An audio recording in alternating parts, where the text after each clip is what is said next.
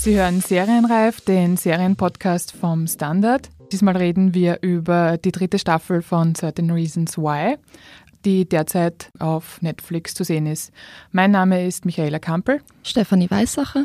Mein Name ist Daniela Rom und wir starten in diesem Podcast so wie immer mit dem obligatorischen Spoiler-Alert.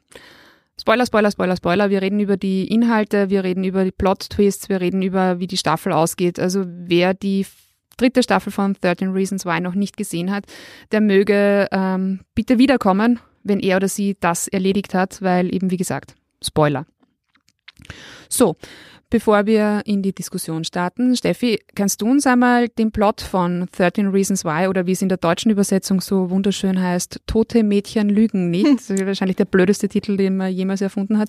Ja, man hätte es einfach dabei belassen können, ganz ehrlich. Genau, aber kannst du uns mal den Plot in 30 Sekunden geben? Also worum geht's? Also für alle, die jetzt immer noch da sind, die dritte Staffel noch nicht gesehen haben, aber nicht wissen, worum es geht. Äh, grundsätzlich ist es in der ersten Staffel um eine Gruppe von Teenagern an der Liberty High gegangen. Äh, also Zentrum der Handlung war eigentlich Hannah Baker, auch eine Schülerin von der Highschool, die Suizid begeht und vor ihrem Suizid eben 13 Kassetten aufnimmt, in denen sie 13 Gründe liefert, warum sie sich das Leben genommen hat und ihren Mitschülern eben eine Art Mitschuld daran gibt. Die werden dann versendet unter allen, die irgendwie davon betroffen sind.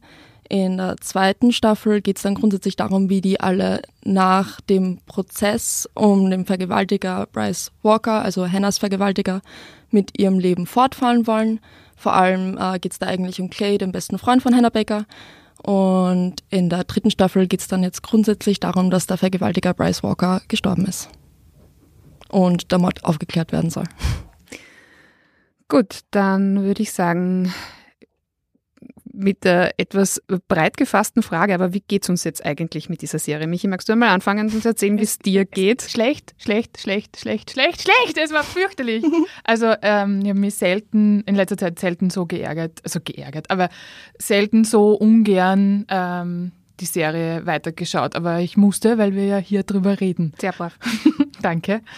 Ähm, also ich finde es schlecht deswegen, also die erste Staffel war sehr problematisch, ähm, dahingehend, welche Thematik behandelt wurde und wie man mit Suizid ähm, in Serien umgeht und wie man das abbildet und äh, so weiter. Das war, ist, ist auch noch immer ein großer Diskussionspunkt. Abgesehen davon, also wenn man das schafft, diesen Riesenpunkt wegzuräumen, war es aber eine Serie, die ähm, dramaturgisch funktioniert hat. Also man hatte, also es war die, diese Kassetten und die Erzählstimme, das hat alles in sich, irgendwie war das schlüssig. Ähm, zweite Staffel dann schon weniger und in der dritten Staffel ist zwar dieser problematische Plot weg, weil es nicht mehr um, um Suizid geht, sondern es geht einfach um einen Mord. Ähm, es ist quasi eine, eine Krimiserie, eine Teenager-Krimiserie geworden aber eine irrsinnig schlechte Krimiserie. Also ich wollte nach der vierten Folge spätestens aufhören, das zu schauen. Am Anfang ist es noch ganz los, also wenn man jetzt dann wirklich wissen will, wer hat den umgebracht und was ist passiert, aber wenn das in vier Folgen erledigt gewesen wäre, hätte ich gesagt vielleicht okay, aber 13 Folgen, fürchterlich. Wie geht's euch? Also ich meine, ich verstehe ja das Konzept 13 Folgen. Wird bei 13 Reasons Why total Sinn machen, bei Tote Mädchen lügen nicht eher weniger, weil es gibt irgendwie kein totes Mädchen mehr, das nicht lügen kann. Aber Stimmt. Aber abgesehen davon, also wenn ich es in einem Wort zusammenfassen müsste, ich würde sagen, die dritte Staffel ist genauso, wenn nicht noch mehr problematisch als die erste Staffel, nur auf andere Art und Weise. Und sie haben es zwar zu einem Krimi umgekrempelt, aber deswegen bin ich nicht zufriedener damit. Ich würde grundsätzlich einfach sagen, die Art und Weise, wie sie Bryce Walker ins Zentrum gestellt haben, aber sehr wohl eine andere Person, dazu kommen wir nachher noch, äh, die Geschichte erzählen haben lassen, und mich dann irgendwie Sympathie für diesen Vergewaltiger und jetzt toten Menschen empfinden haben lassen, finde ich einfach grottig. Also danke Netflix an dieser Stelle dafür. Äh, ich hasse mich selber dafür, aber ich mag Bryce Walker. Jetzt ist es raus. ich mag ihn echt wirklich gern. Confessions ich nicht, Steffi. dass er sterben hätte dürfen. Und es ist einfach nur fürchterlich, dass man gesehen hat, dass er irgendwie am Weg der Besserung war, sich einen Therapeuten gesucht hat. versucht hat, Dinge in Ordnung zu bringen. Anscheinend hat er jetzt irgendwie sowas wie eine innere Stimme, die einem sagt, dass Dinge wie Mädchen, in, in, in insgesamt glaube ich zehn, zu vergewaltigen falsch ist. Gratulation. Mhm. Ähm, und gerade wo er das entwickelt hat, stirbt er. Also, was soll ich sagen? Ich bin enttäuscht.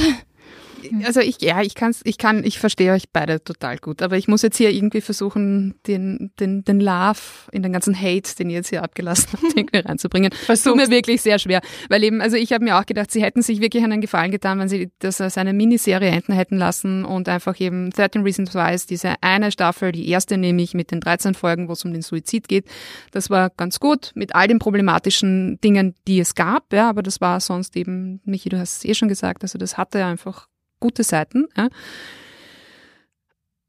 Ich fand, dass die Krimi-Geschichte in der dritten Staffel, ich tue mir wirklich sehr schwer, die Kriminalgeschichte ist nicht so schlecht. Also wenn man alles andere vergessen würde und als alles andere nicht gegeben hätte, dann das, also für mich hat das hat schon funktioniert. Ich habe schon, ich habe schon mir bis zum Schluss gedacht, also ich war ich, ich, ich fand spannend, ja, aber es gab halt so viele Dinge, die ich so schwierig fand und so mhm. fürchterlich fand, dass es halt auch nicht ausreicht. Also für ein mehr als meh mhm. reicht halt, mhm. reicht's halt bei mir auch nicht. Mhm. Ja. Du hast das ja eh schon angesprochen, mich eben, es war eben, äh, und du auch, Steffi, eben, es gibt eben jetzt eben auch wieder problematische ähm, Elemente.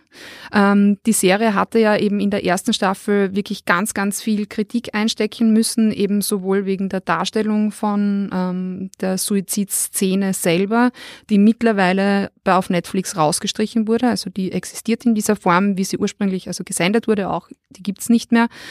Ähm, auch für die ganzen quasi Erklärungen, die da gesucht werden für einen Suizid. Also eben, da gab es wirklich Kritik von allen Seiten. Also sowohl von Psychotherapeuten, von Psychiatern, von Elternverbänden. Also es, es wurde die Serie verboten zum Teil oder halt eben, also sie haben im Nachhinein diesen ganzen ähm, Vorspann und diese Diskussionsrunden und diese Warnungen eben, dass man sich die Serie nicht anschauen soll, wenn man selber irgendwie in irgendwelchen Situationen ist. Das ist jetzt in der dritten Staffel ja noch mhm. viel stärker, weil es wirklich vor jeder einzelnen Folge und am Ende jeder Folge vorkommt.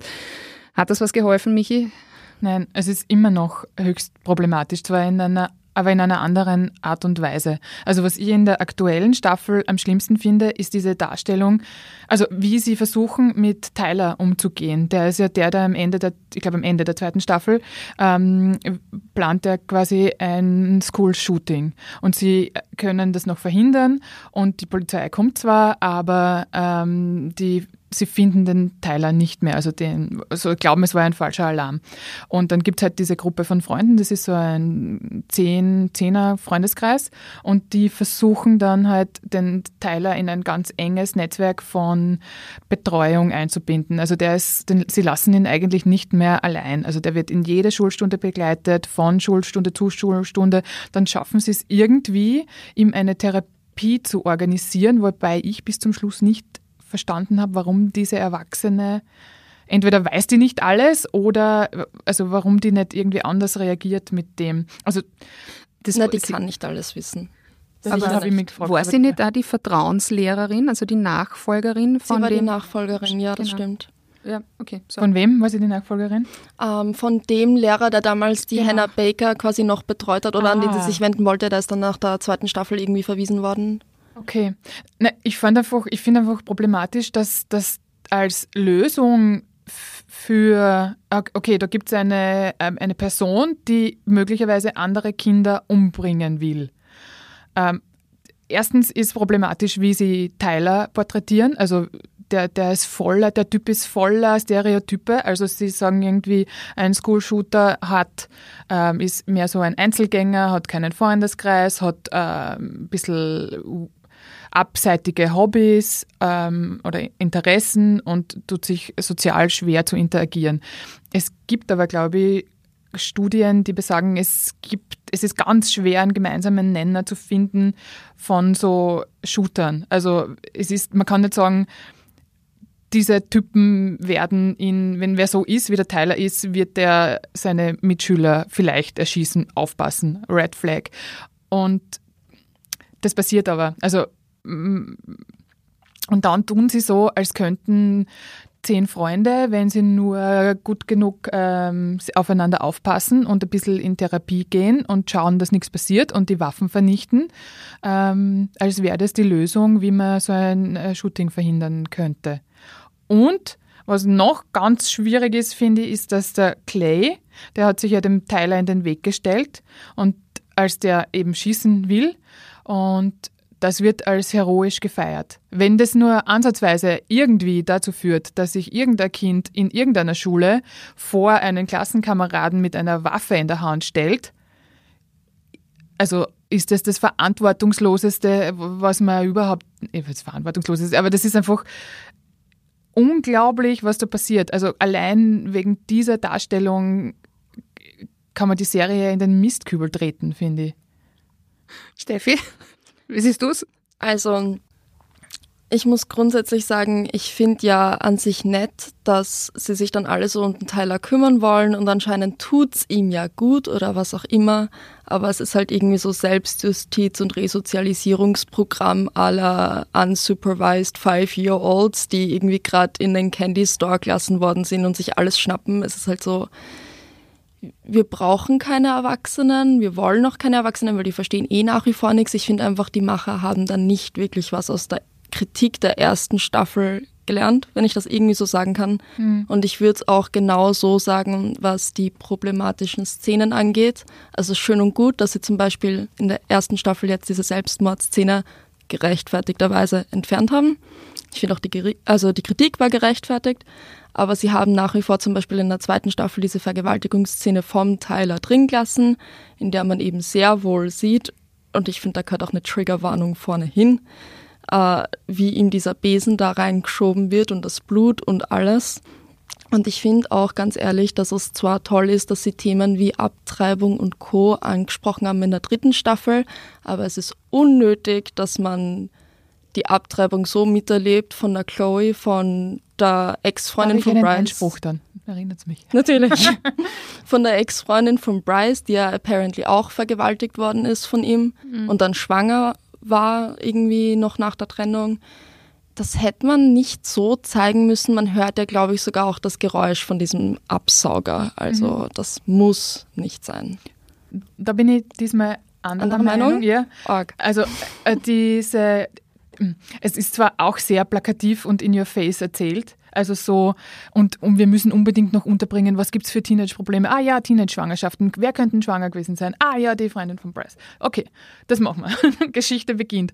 Und dann äh, lassen sie halt alle, so die Stereotyp, ähm, den Stereotypablauf durchgehen. Also sie kommt zuerst zu einer Beratung, die aber schon so im Wording schon so, wo du schon merkst, die sind eigentlich keine unabhängige Beratung, sondern wollen halt von der Abtreibung abraten. Mhm. Also und dann trifft sie eben diese Abtreibungsgegner und das ist halt sehr, ähm, dann hält ihr halt der Zack die ganze Zeit die Hand, weil der so nett ist und ihr da beisteht in der Rund in der Geschichte. Ähm, da finde ich aber, ich, ich habe das Abtreibung, also dieses Geräusch von, von dem Gerät, das habe ich, das gibt's ja, also ja, das ist ja keine ähm, Erfindung und das ist was, was man nie im Fernsehen, also ich habe das bisher noch nicht gesehen. Das stimmt. Und de, also das finde ich okay, dass man das zeigt. Grundsätzlich bin ich aber bei dir, dass man sagt, man muss dann die Schwangerschaft auch noch reinpacken und das auch noch reden. Nein, nicht nur die Schwangerschaft, also das ist also ähm, bei, ja, oder die Abtreibung. Ähm, das ist nämlich auch einer der Punkte, den ich, also der mir dann wirklich irgendwann einmal too much wurde in der dritten Staffel.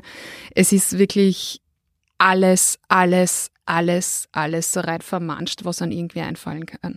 Und da sind wir nicht nur bei den Teenie-Geschichten, ja, also Abtreibung, Drogen, Gewalt zu Hause, Gewalt aneinander, Vergewaltigung, keine Ahnung, whatsoever. Ja, Essstörung, glaube ich, hatten wir keine.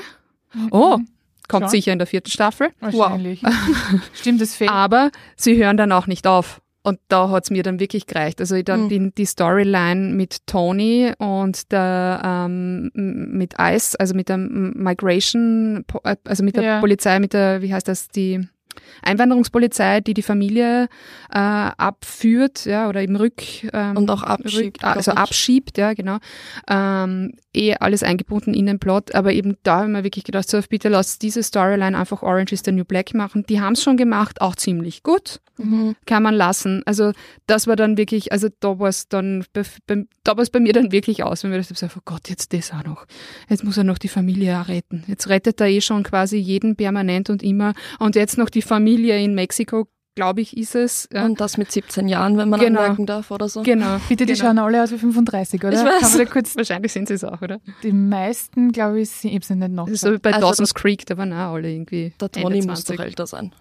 Ja. Gut sein, ja. ja. Auf jeden Fall schultert er. Also das ist der einzige Erwachsene im Prinzip in dem ganzen Plot.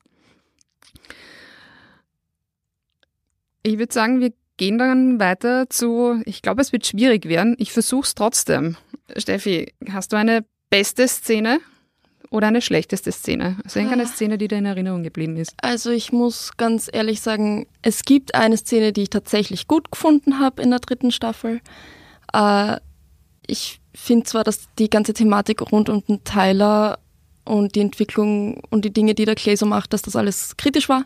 Aber gut gefunden habe ich, als der Tyler zum ersten Mal quasi jemand anderem, also beziehungsweise den Clay eigentlich eröffnet hat, dass er vergewaltigt worden ist vom Monty, mhm. dass es auch Vergewaltigung genannt worden ist, weil das war es ja auch, ist ja nicht so üblich, dass man das irgendwie so nennt, weil das war ja nur ein Spaß unter Jungs. Na, aber es ist gut, dass zumindest mal behandelt worden ist, dass er sich jemandem anvertrauen kann, was er lang genug nicht geschafft hat. Und ich finde auch, dass es wahnsinnig wahnsinnig gut gespielt war von den Schauspielern selbst und es war eine sehr emotionale Szene und ich glaube, ich habe sogar ein bisschen Tränen in den Augen gehabt, wenn wir jetzt mal ganz ehrlich sind. Also, Mir ging's ähnlich. Ja. Mir ging's ähnlich. Also ich fand die auch wirklich, wirklich gut. Mhm. Michi, ich frag dich, obwohl du schon so schaust, als hättest du nichts. Es gab keine beste Szene. gibt es eine schlechteste? Nein, es gibt keine schlechteste, aber vielleicht können wir in dem Zusammenhang auch noch über Annie, ich spreche ah. sie immer falsch aus, Annie, mhm. Annie, Annie. Annie reden ähm, die einfach als Erzählklammer auftaucht und auf einmal Best Friends mit jedem ist und jeder erzählt ihr alle Geheimnisse und sie ist einfach, sitzt bei jedem daheim neben Nachtkastel und sagt, ah, hallo, was machst du so? Und so, also das, und die, die Figur, also sie war die Schauspielerin ist, also die Schauspieler an sich, finde ich, retten die Serie noch, weil die alles sehr gut sind. Also mir fällt jetzt niemand ein, schlecht besonders, also der irgendwie negativ aufgefallen wäre. Aber, aber diese ähm, Rolle, diese Annie, die auf einmal auftaucht und jetzt die große Erzählklammer ist und sonst irgendwie überhaupt keine und dauernd so irgendwelche Banalitätsweisheiten von sich gibt, wie wir sind nicht alle nur gut, es ist nicht alles schwarz und weiß. Wir haben alle Geheimnisse und das, oder? Wie ist es euch gegangen, Annie? Annie? Darf ich nämlich anmerken, ich wollte gerade sagen, es gibt in dieser Serie, vor allem irgendwie so in der dritten Staffel, es gibt, glaube ich, Minimum zwei Vergewaltiger, es gibt Minimum einen oder mehrere eigentlich im Zuge dann der dritten Staffel Drogenabhängigen. Äh, es gibt einen Typen, der ebenfalls auch drogenabhängig ist und irgendwie mal in der ersten Staffel zugelassen hat, dass seine Freundin vergewaltigt worden ist. Und am meisten hassen wir alle in der dritten Staffel diese Ani, die da dazu kommt. Und ich frage mich, wie die Macher von, Net also von der Serie das geschafft haben, dass es eigentlich so viele hassbare Charaktere gibt und sie, die eigentlich an sich gar nichts macht, außer, außer mit dem Vergewaltiger zu schlafen. Ja. Was? Ja, mind blown, weil eben bis zum Schluss verstehe ich nicht, warum. Sympathie. Das, das war dieses Konzept. Na, ich glaube, um, seine, ähm, um seinen Wandel zu Ja, um seine Menschlichkeit einfach eben ja. darstellen zu können. Aber eben, das ist, finde ich, das Problem an dieser Figur. Die Figur, also diese Annie Annie ist ja wurscht, ja. Mhm. Die ähm, funktioniert quasi immer nur als Spiegelbild. Also sie funktioniert quasi nur als, als, als Stafettenhalter für irgendjemanden anderen. Also die Figur selber kannst du einfach kübeln. Die brauchst du einfach für gar nichts, außer du hast jemanden zum Erzählen. Und da glaube ich, und eben, das würde ich gerne noch zur Diskussion stellen. Also ich glaube da einfach, ich bin da immer sehr überzeugt davon, dass es einfach Faulheit ist. Ja. Man hat nämlich einfach wirklich sehr dringend nach einer weiblichen Erzählfigur gesucht, nämlich gerade eben auch um diese Redemption-Geschichte eben des Vergewaltigers Bryce Walker zu erzählen. Ja kannst jetzt schwer eben ihn irgendwie sagen, also er ist sowieso tot, also es geht nicht, ja. Und irgendwie ja, brauchst du. schon in der ersten Staffel ging es auch. So, ja, stimmt. Tatsächlich hat er ja Er auch hat eine auch eine Kassette, Kassette aufgenommen. hinterlassen. Ah, oh Gott, ja, nein, gut. Also es wäre noch schlechter. Aber sollte so. Ich nehme alles zurück. Sie hätten es noch schlechter machen können. Aber eben, sie brauchen diese Figur eben eigentlich wirklich nur, um eben irgendwie die, die, das wiederzuspiegeln, was sie erzählen wollen.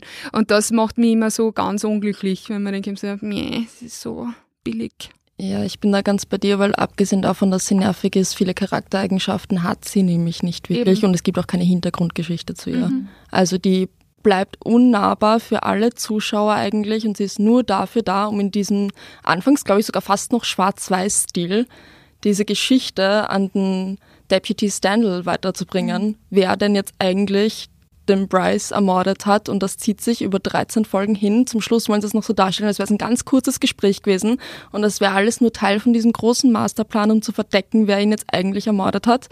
Aber die labert ihn da 13 Folgen voll mit irgendwelchen widersprüchlichen Gerede und sagt aber dabei gar nichts.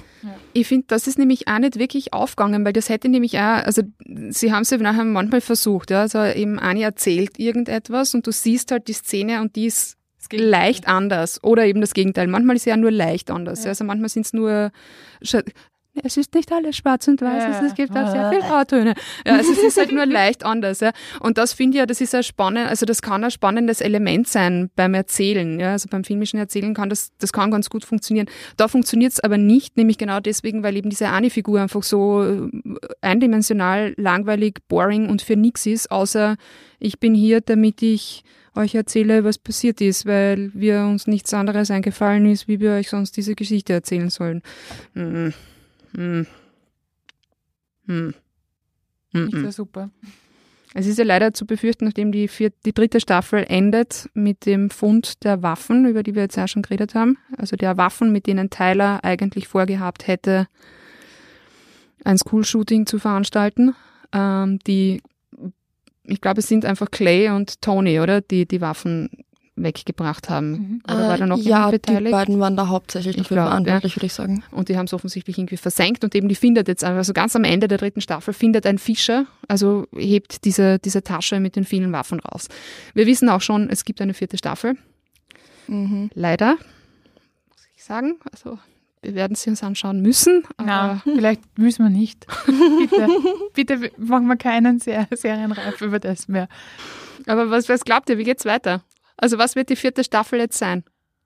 Also ich würde auch schon mal sagen, mein Baby, by the way, äh, der Winston, der Toyboy und angehende Freund vom jetzt verstorbenen Monty und Vergewaltiger, also der Monty, der Vergewaltiger vom Tyler, äh, zuckersüß, muss ich ganz ehrlich sagen, aber der taucht ja auch zum Schluss auf und konfrontiert die Annie damit, dass der Monty ja eigentlich zum Zeitpunkt der Ermordung von Bryce bei ihm war und dass sie diesen toten Jungen eigentlich nicht in die Schuhe schieben kann, dass er einen Bryce ermordet hat. Und ich habe das Gefühl, das wird halt in der vierten Staffel alles ziemlich untergehen, die ganze Geschichte. Und vermutlich wird es der Winston vielleicht sogar auffliegen lassen. Ich weiß nur nicht, ob das so ein spannender Plot-Twist Hm. noch werden wird. Das ist dann wirklich eine ganz, ganz dünne Suppe. Wenn Naja, der- es wird halt wahrscheinlich auch noch einmal, meine, wir halt, die dritte Staffel endet ja auch mit der totalen, äh, also Tyler ist quasi erstens genesen, ja, sowohl von seinen physischen als auch von seinen psychischen äh, Verletzungen von der Vergewaltigung, zumindest so sieht das zumindest aus und eben macht dann diese, diese eine der schrägsten Szenen ist diese komische Aus Fotoausstellung am Schluss Mhm. im Café, die er eben macht als Fotograf. Ähm, und eben mit diesem Fund der Waffen ist halt auch die Frage. Ja? Also wird sich Tony jetzt opfern? Seine Familie ist eh schon abgeschoben, es ist ihm auch schon wurscht. Und er opfert sich jetzt und sagt so, ja, das war ich, ich wollte alle, ich bin gegen Trumps Einwanderungspolitik und deswegen habe ich Waffen. Ich habe keine Ahnung. Ja. Also das ist, ich glaube nicht, dass das der, Pla- der Plot sein wird, aber könnte ja sein. Ja. Also es wird ja auch schlecht genug wäre. schlecht genug wäre. damit sie es machen. Und eben es muss ja auch, irgendwas muss ja auch mit diesen Waffen passieren, weil eben das ist so obvious am Schluss, dass es irgendwie darum gehen wird und man kann, du hast es ja eh schon gesagt, Michi, diese ganze Geschichte ist ja so irre eigentlich. Ja, da steht einer da, will eigentlich eben irgendwie mit irgendwelchen äh, Gewehren und Pistolen irgendwie seine Schulkollegen niedermähen und die retten ihn durchs Liebsein. Hm.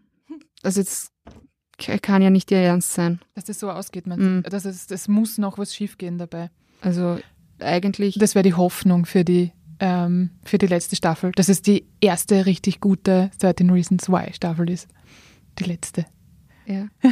Ja, angeblich, wenn ich das noch kurz sagen darf, Ja, ist ja ja. gesagt worden, dass, also der Brian Yorkie, der Macher der Serie, soll ja eigentlich irgendwann mal behauptet haben, sie haben vorgehabt, ein True Crime oder sowas äh, für Teenies zu machen aus 13 Reasons Why. Hat ja nach der ersten Staffel, wie wir wissen, nicht super gut funktioniert. Also schon mit der ersten Staffel nicht. Und ursprünglich war ja der Plan, jede Staffel einen neuen Menschen sterben zu lassen und in 13 Folgen aufzuklären, wer das denn jetzt eigentlich war. Und meine Befürchtung, ich hoffe mal nicht, dass das passiert, ist einfach, dass die vierte Staffel damit startet, dass noch weggestorben ist. Weil apparently ist es ja jetzt voll okay, zum Wohle aller die Bösen einfach umzubringen und damit ist dann alles Friede, Freude, Eierkuchen. Okay, es wird, es, wird, es wird wahrscheinlich schwierig. Wurscht, was kommt, es wird wahrscheinlich schwierig. Wir haben noch unsere letzte Kategorie, ähm, die wir noch anhängen müssen und auf die wir nicht vergessen, weil sie den tollsten Namen der ganzen Welt hat und weil wir sehr stolz darauf sind, dass uns der eingefallen ist. Und der heißt Und sonst. Steffi, was ist dein Und sonst? Mein und sonst ist, wenn man die Nase voll hat von 13 Reasons Why, gibt's auf Netflix noch eine sehr empfehlenswerte Doku, die heißt Not Alone, äh, wird von der amerikanischen Regisseurin Jacqueline Monetta äh, ist die gemacht worden. Und im Zuge dessen behandelt sie halt irgendwie so die Thematik, sie hat selber mit 18 Jahren ihre beste Freundin verloren durch Suizid. Äh, und sie spricht dann einfach im Laufe dieser Doku mit lauter ehemals und nach wie vor irgendwie suizidalen Teenagern oder zumindest depressiven Teenagern äh, und lässt die einfach darüber sprechen, wie sich Depression an sich anfühlt, wie sich anfühlt, äh, ans, also suizidale Gedanken zu haben. Und dieser Lichtblick am Ende dieser Doku ist das, was sie so grundlegend von 13 Reasons Why unterscheidet, nämlich, dass die auch darüber sprechen, wie ihnen Therapie und Hilfe suchen bei Erwachsenen, bei Freunden und Co. eigentlich aus dem Ganzen halbwegs rausgeholfen hat. So, wir sind noch immer nicht okay, aber wir sind am Weg der Besserung und ich finde, das hätte es geben sollen, damit 13 Reasons Why ein bisschen weniger problematisch ist, also sehr empfehlenswert. Michi, dein Und sonst? Mein und sonst. Ähm, ich musste, um aus dieser total deprimierenden, schlechten Teenager-Serie wieder rauszukommen, meine alte Lieblings-Teenager-Serie wieder ausgraben und das ist äh, My So-Called Life mit der Claire Danes und mit dem Jared Leto und das ist einfach die süßeste Serie, äh, die es gibt. Leider nach einer Staffel eingestellt, weil offenbar nicht so viele Menschen meiner Meinung sind. Da gab es noch kein Netflix. Da gab es noch kein Netflix. Ja. Äh, es, es spielt in einer Vorstadt, es kommt alles an Thematiken vor, was auch, also Liebe, also Verliebtsein, Sex, Drogen, Familienproblematiken, alles Mögliche, aber es ist nicht so, ähm, es ist ganz sanft und liebevoll erzählt. Und das habe ich gebraucht als Ausgleich nach diesem Monster-Schreckenssturm in 13 Reasons Why auf dieser Liberty High School. Das ist das Serienäquivalent zu Schokolade. Ja, genau. Ich habe da auch noch etwas, ich habe auch ein Und sonst beizusteuern, nämlich das geht in eine ganz ähnliche Richtung, ist nur neuer, also nicht so alt wie My So-Called Life. Äh, ist auch eine Netflix-Serie, die heißt Sex Education, glaube ich 2018. Es wird auch eine zweite Staffel geben, auf die freue ich mich schon sehr. Es ist, das Setting ist ja immer dasselbe bei so Teenager-Serien, es funktioniert auch immer mit denselben, also die, diese, diese Charaktere sind ja überall dieselben. Es ist der Sportler, es ist der weniger, der, der, der Schüchterne und eben das hübsche Mädchen und ja, es ist immer dasselbe. Was Sex Education einfach total auch unterscheidet, ist, es ist einfach ursweet. Das ist, der Plot ist ein bisschen anders, das erspare ich jetzt, schaut es euch an. Ähm, aber da geht man halt immer mit so einem guten Gefühl raus. Also da war, das war eine der Serien seit ganz langem, wo ich wirklich wahnsinnig traurig war, als es aus war. Also ich hätte mir noch 300 weitere Folgen anschauen können. Es war alles nice. Die behandeln auch harte Themen. Da geht's auch um Abtreibung, da geht's auch um Drogen, da geht's um alles Mögliche geht's da. Nur halt anders. Bin ich ganz bei dir. Und apropos aus, auch dieser Podcast ist jetzt aus. Das war Serienreif und wir verabschieden uns bis zum nächsten Mal. Baba. Baba. Bye.